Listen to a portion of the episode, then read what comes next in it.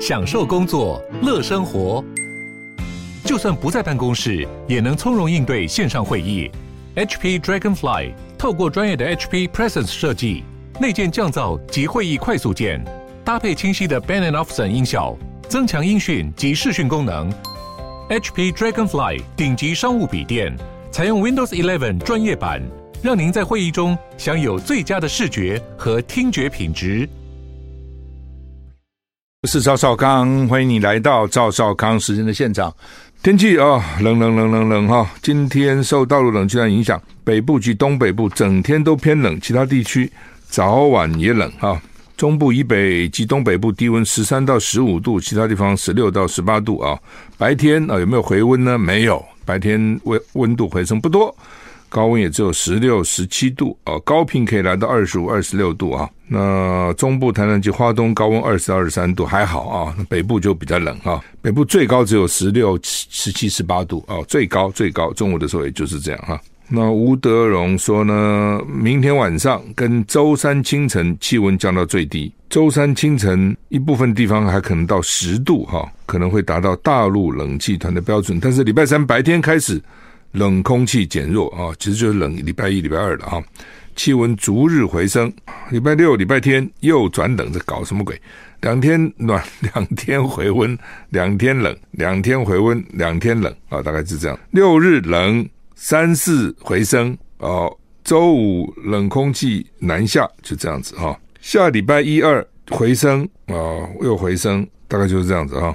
有一个台风在菲律宾东方海面活动，热带扰动会不会变成台风？现在给我们摘了哈，还在观察哈。那沿海要小心，恒春半岛沿海空旷地区及澎湖、金门、马祖容易有九到十一级强阵风，那很大哦啊，包甚至包括桃园到台南东部、东南部，含绿岛、兰屿这海边都是这样啊。基隆北海岸临近的地方，浪高可以来到四到六公尺哦。就算你开车也要。小心瞬间强风哦！如果你悬挂什么东西也要注意啊、哦，都可能被吹掉。这风很强了，意思是这样啊、空气不好哈、昨天晚上空气不好，昨天晚上可甚至可以到一百五，今天早上还是很不好哈、哦。所以今天不要在户外运动哦。那虽然今天可以不戴口罩了，但在户外还是戴吧，因为空气非常不好啊、非常非常不好啊，而且是境外污染物。不是本岛，不是本土制造的，是境外飘来的哈。反正最近不是有冷空气南下嘛，大陆空冷空气南下，一定把污染物一起带来。所以气象局长郑明典在脸书发文说，台湾出现严重的境外移入空气污染事件，门窗关好，避免出门淋雨，可能会有酸雨、脏空气、雨跟雨水跟脏的空气混一起下来，对你的皮肤也不好哈。这是东北季风挟着境外污染物影响了台湾啊。那环保署的空气品质监测网红色就不好的地方呢？土城、新北的土城、大园、永和、古亭、汐止、松山、板桥、桃园、基隆、新店、万里、观音、树林、新北树林、富贵角、新竹、仑背、麦寮、朴子、屏东、马公、金门哦都不好哈、哦。宜兰壮围是橘色，我我刚讲这些都是红色哈。哦所以你你下载那个环保署，它有一个空气污空气的一个品质哈，你就可以看到啊，早上今天精神还是不好的，非常不好啊。所以呢，如果体质不是很好，容易过敏、气喘等等这些，加上天气冷，这是双重的不好哈。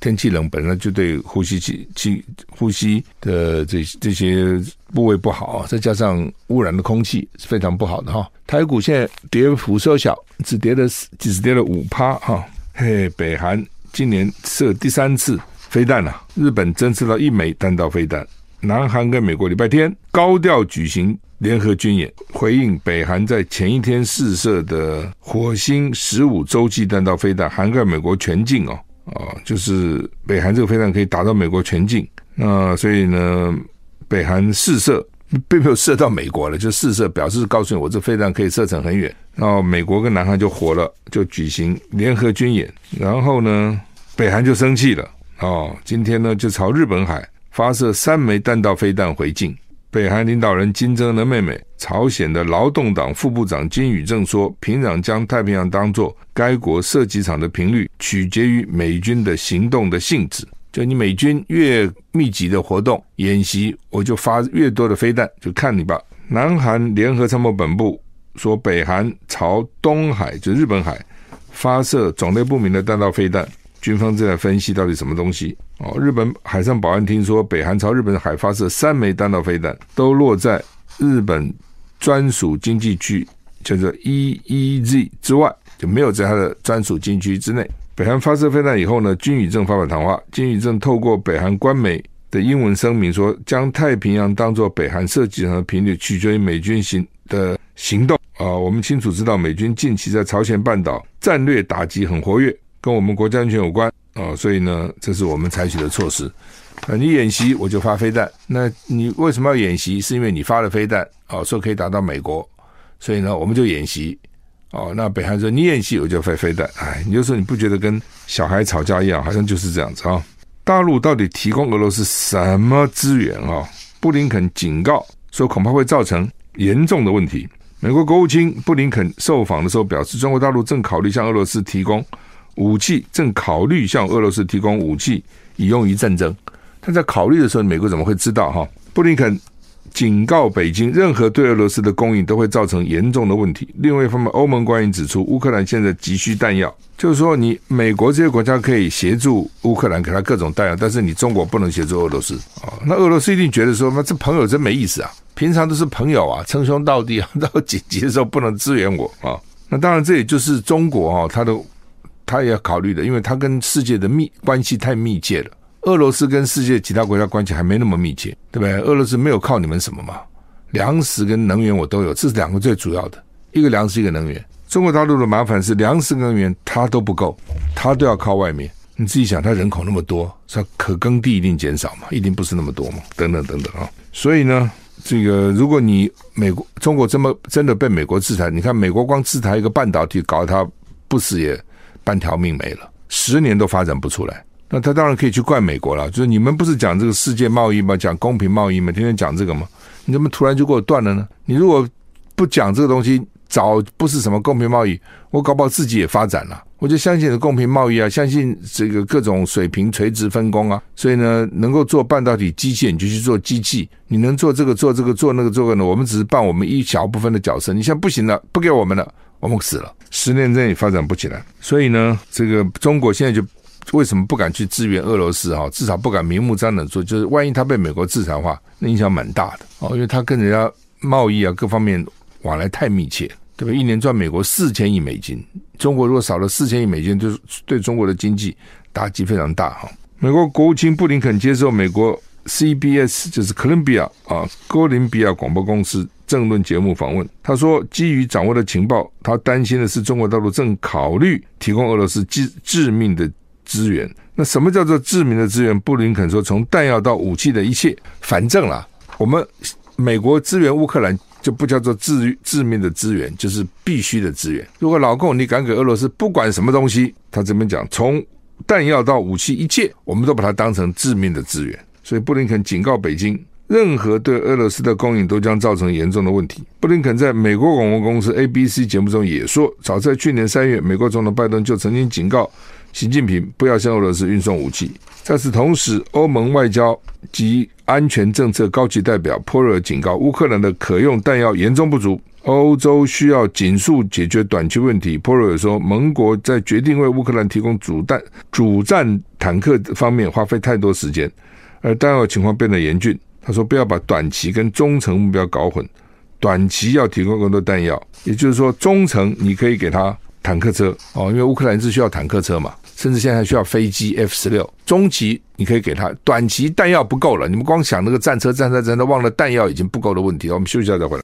好，中国国防部、中国大陆国防部发布消息哈，今天到二十七号，今天二十号到二十七号，中国大陆、俄罗斯。”南非三国的海军将在南非东部的沿海举行第二次海上联合演习。中方表示，这有助于推动金砖国家防务安全领域的合作，但时间点太接近俄乌战争的周年，引发外界的批评。这次演习是继二零一九年后在南非举行的第二次三国联合军演。二月二十四号，今天二十号嘛，二十四号就是俄罗斯去出兵乌克兰哦，很快一下一年就过了。这一年里面，我们当然就过了。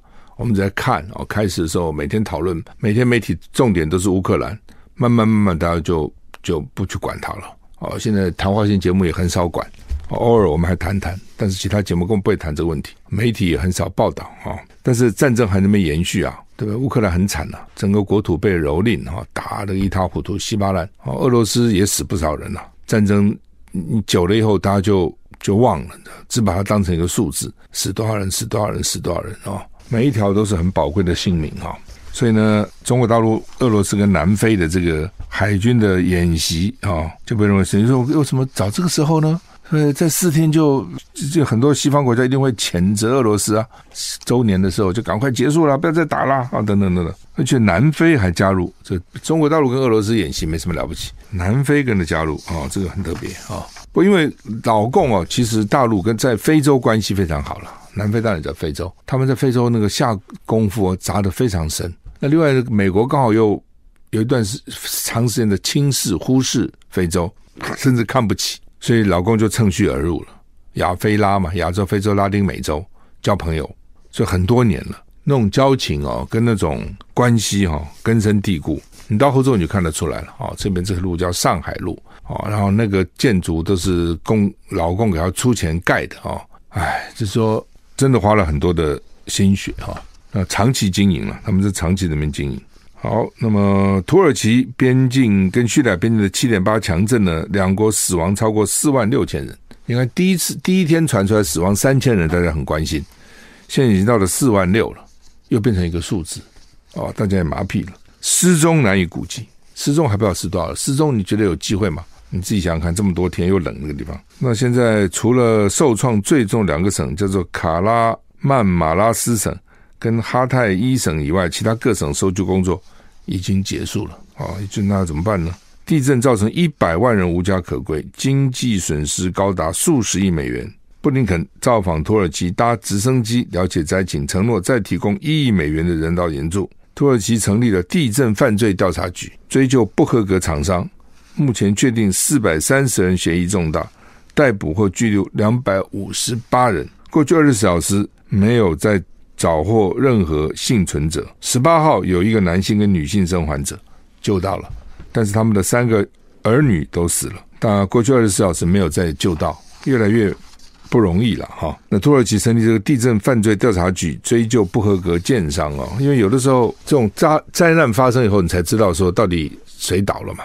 那如果地震的强度都超过你那个建筑政府要求强度，你就你就很难去责怪谁啊。对，但是如果地震的强度没有超过你政府规定的建筑的强度，结果建筑倒了，那就是建筑受不了地震嘛。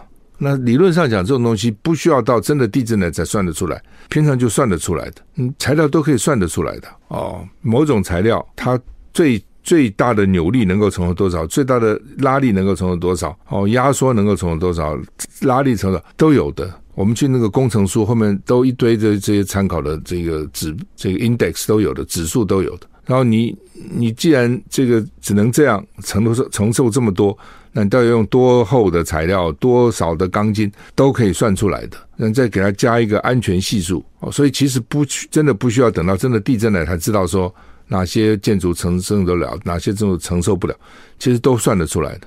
尤其现在电脑又会算。你人算还可以说有可能疏漏，电脑算的这个非常精细的。那与其事先防止，你不能偷工减料。那商人当然想偷工减料啊，他偷偷工减料，他利润就多嘛。那你政府怎么防止？怎么去追查？就在事先就要去追查。什么叫追查？就是比如在台湾，你盖楼啊，盖房子，每一层建管处都要派人来看的，你知道吗？每一层都要派人。那有的时候呢，因为送了红包啦，打了招呼啦。所以呢，理论上呢，他每一层都要爬上去看，但是那个工地啊，爬上去多辛苦啊！所以很多在下面就哇，来过了，签个名，拿点钱走了。那你说那个查验会会确实吗？当然不会啊，没事就算了。那你就知道各国的这种工程查验人员，那一定有很多国家是操守非常不好的。他多容易啊，出个勤看一下，签个字，那就拿钱，也不用爬楼梯，还爬上去没电梯，我跟你这样爬，你自己想这个道理嘛？有一个电影叫做反战电影，叫做《西线无战事》啊。呃，刚得到英国奥斯卡，英国的奥斯卡七个大奖，所以有可能会接着赢美国的奥斯卡哈。德国导演反战电影《西线无战事》在英国影艺学院拿到七项大奖，所以呢，有可能下个月的奥斯卡金像奖，他的呼声就蛮高的哈。那英国影艺学院的电影奖被称为英国奥斯卡。嗯，他这个《西线无战事》夺得最佳电影、最佳导演、最佳外语、最佳改编剧本、最佳摄影、最佳原创音乐、最佳音效，最大赢家哈。他打破了非英语片在英国影艺学院得到最最多奖的记录。过去的记录是意大利的《新天堂乐园》，一九八八年拿下五项大奖，那他现在拿七项哈。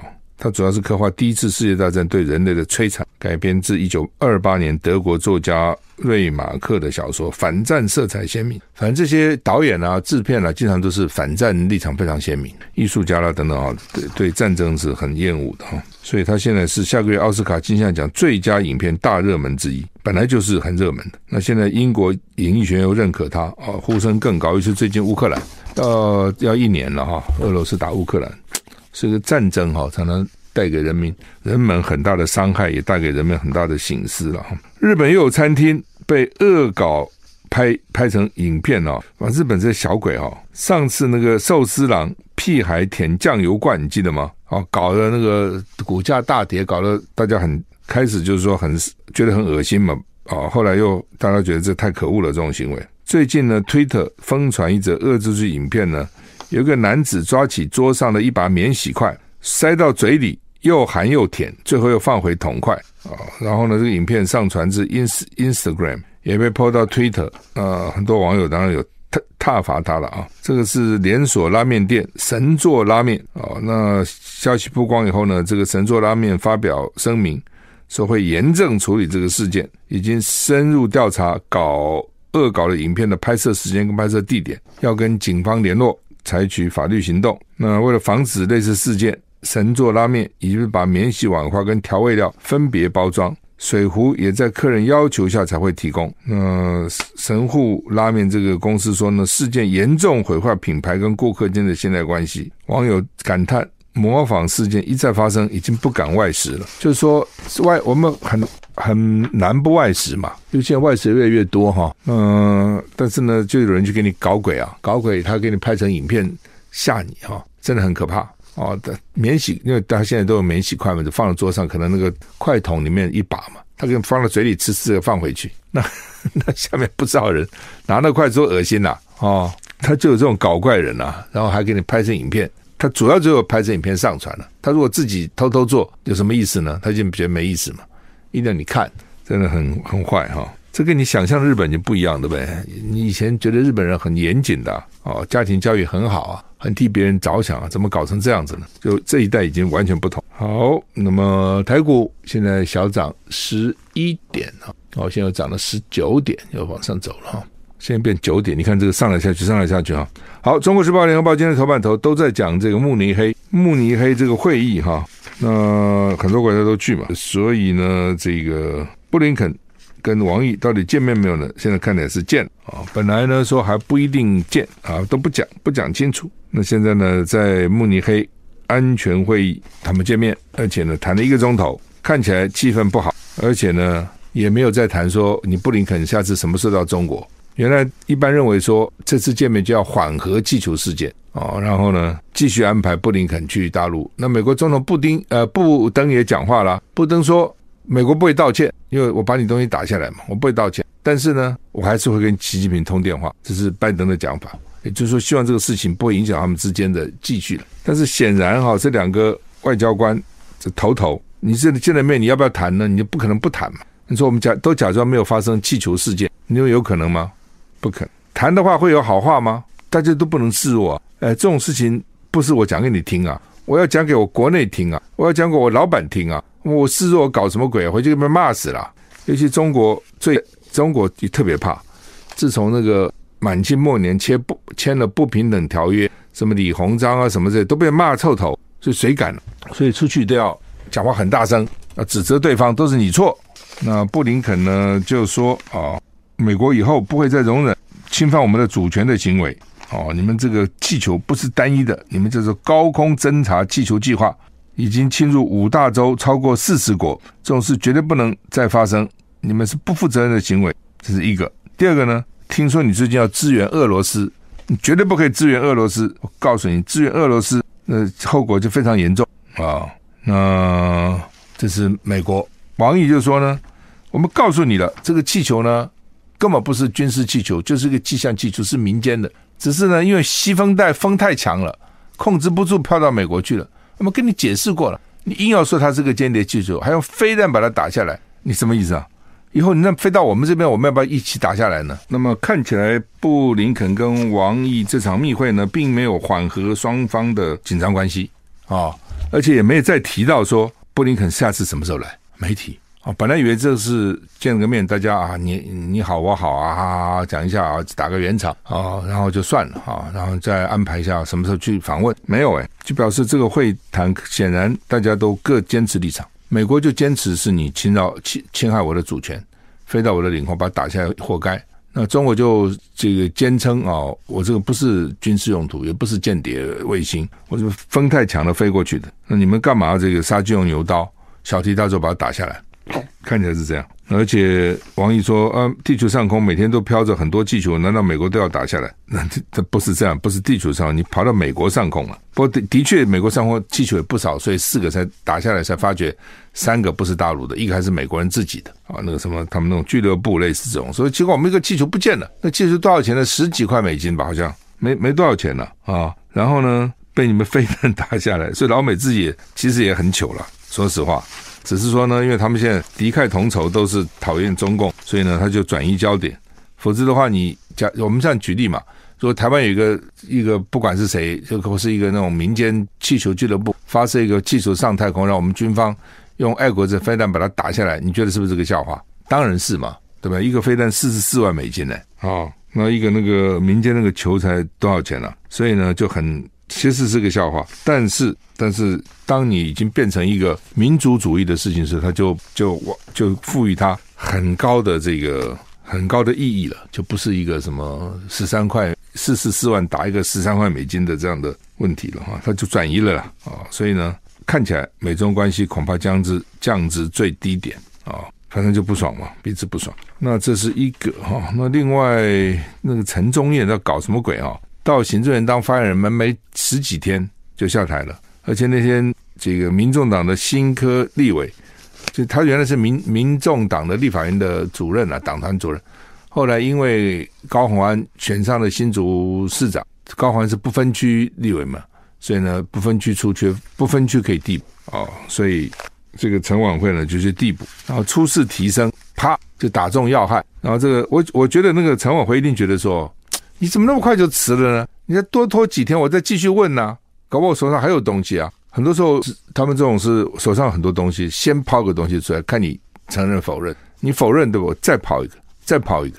那怎么那么下午否认开记者会四点多，晚上就宣布辞职了？这是太快了嘛？所以他也认为太快了。怎么回事？到底怎么回事？哦，说他除了给爆料者，除了给了这个民众党，也给了时代力量，也给。哦，但时代力量为什么没有爆料呢？他有时候爆料者是提供给好几个人，看你们谁爆；也有的是呢，先提供一点资料给你，看你讲不讲。你讲了，我后面资料继续给你；否则我给你这资料，你不讲，那不是白白浪费了吗？那这个丑闻当然是很丑了，但也有人认为说是剪掉自己露出来。哦，这个看起来就很复杂。因为如果不是剪掉露出来，这十几年了，外面怎么都不知道呢？为什么突然跑出来呢？那剪掉怎么露出来的呢？就是说，这个检察官哦，叫做林仲斌。二零一三年，他们去查这个远景贪渎案，监听远景，发现了监听酒店干部叫王孝伟，要五个酒店小姐出场，然后呢，大概吃饭了的出场，就是可能不在酒店里，可能在外面。然后呢，他们监听到了，检察官就派他的朋友哦，假装卖槟榔的哦，就出场到 KTV，从酒店到 KTV，然后就叫朋这个朋友假装卖槟榔到 KTV 包厢，然后呢，就假装卖槟榔，录到他们的谈话。那这些人其实很也很不小心，有一个卖槟榔的去，你就以为他无所谓，对不对？你就你们继续在那边谈事情，你照理讲外人进去就不要谈了，那但是还是谈，就被录下来说这个检察官哦，结果没有想到录到检察官吴月辉跟酒店小姐的对话，所以后来他就被调查说：“你为什么旁边这么多酒店小姐？你告什么到什么地方去啊？”他就说：“嘛，你怎么录我呢？对不对？”所以他就告哦，说叫做违法监听。后来果然，这个检察官呢林仲斌就被刚判，二月八号才宣判哦，宣判呢八个月还是九个月？八个月有期徒刑，缓刑两年，没有要关了，但是有记录了。什么意思？就是检察官派人去监听远景的贪赌哦，然后呢监听到说拍五个小姐到 KTV，结果呢我拍一个卖槟。假装卖槟榔去看他们在干嘛？哎，就要检察官还在现场，那就把他们对话录下来。后来就问这检察官：“你为什么在现场？”检察官说：“你为什么非法偷录我？”就告。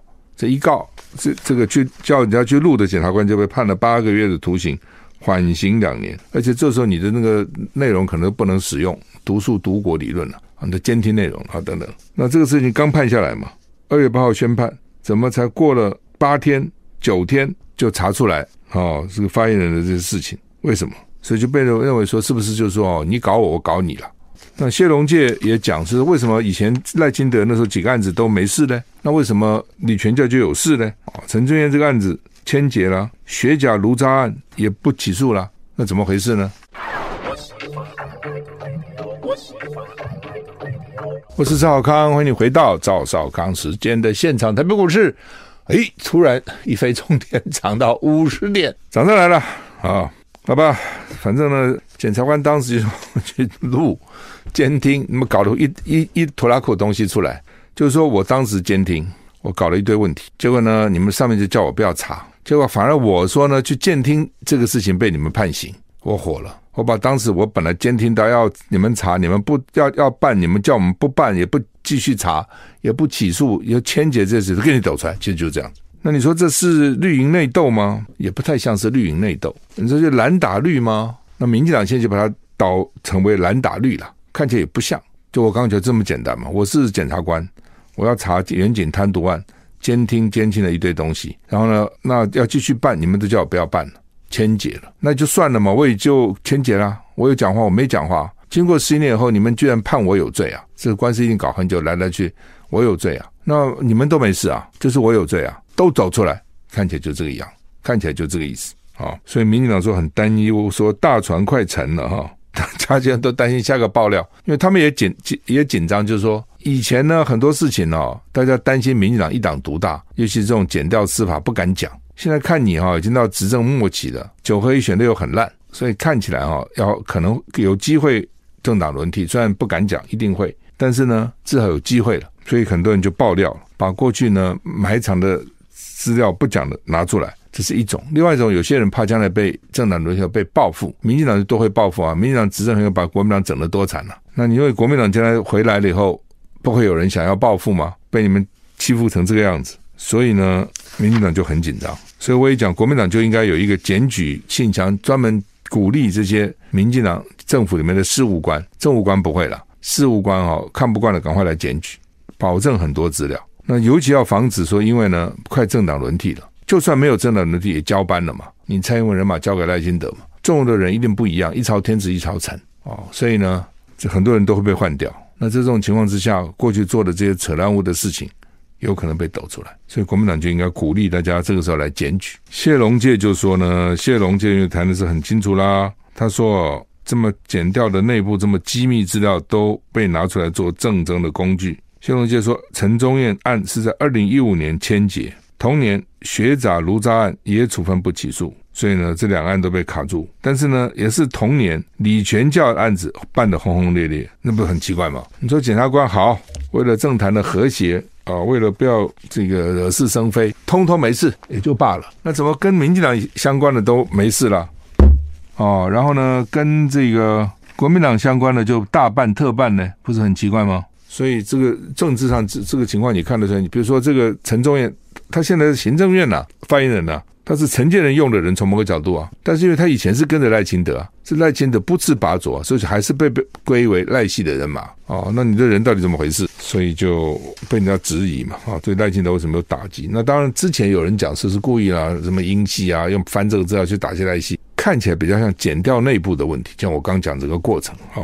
最近很流行那个 Chat G GPT 哈去年十月三十才上线，现在居然哈都影响到大学大学生写论文，甚至呢影响到大学的这个考试招生，因为他们啊去问或者叫他写个文章，发觉可能比考生写的还好哦。那当然也有人讲，像这个高雄中学校长庄福泰就说，这个内容缺乏情感，缺乏真实情境的场景，所以呢这个不可能取代人了啊等等，我都相信。问题是他这刚出来哎，我上个礼拜有讲啊，就是说。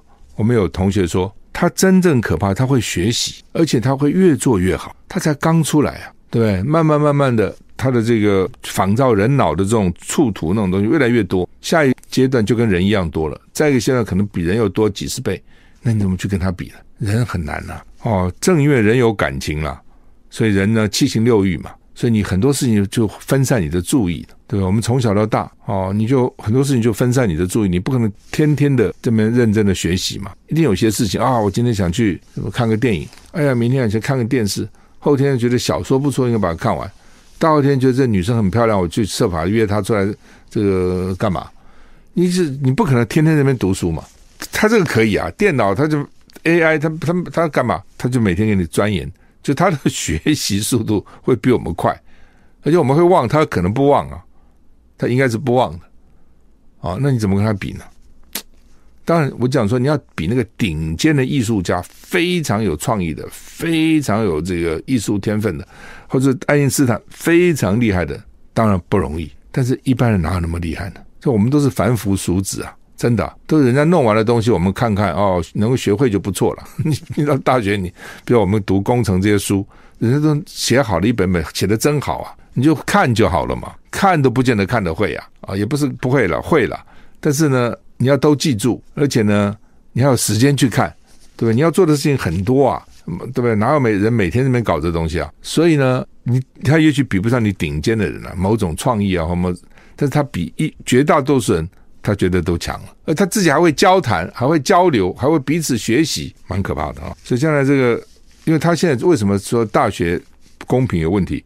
因为他现在要要都要都要搞，你要去读写那个什么读书记录啊、报告啊、乱七八糟这些东西，那这些东西我他由他来写就很厉害了，对不对？所以香港大学已经禁用了。香港大学我看昨天已经新闻出来说，他已经禁用这东西了，哦，说不可以用 Chat GPT 了。那因为现在这个叫做高中学习历程档案，其实我是很反对这东西了。但这些蛋头学者搞这个学习历程，你是从进了学校开始，你的各种学习都要在那里面。哎呀，把学生整死了，就完全没有喘息的空间哦。而且教育部还规定，考大学这个要占两成以上。那好了，那如果靠都靠这个 Chat GPT，那教授 Chat GPT 教授有那么大本事，一个个查清楚怎么回事吗？不，当然，将来你也可以用。用科技去 AI 去查它了，啊，现在去查嘛，到底有还是没有了哈？这这东西真的越来越层出不穷。那香港大学你禁用，我们现在没禁，我看过不久我们可能也会禁。问题是你禁了这个，有别的人会出来啊，啊，一个一个都会出来啊，那将来怎么办啊？好，我们今天时间到了，谢谢你的收听，再见。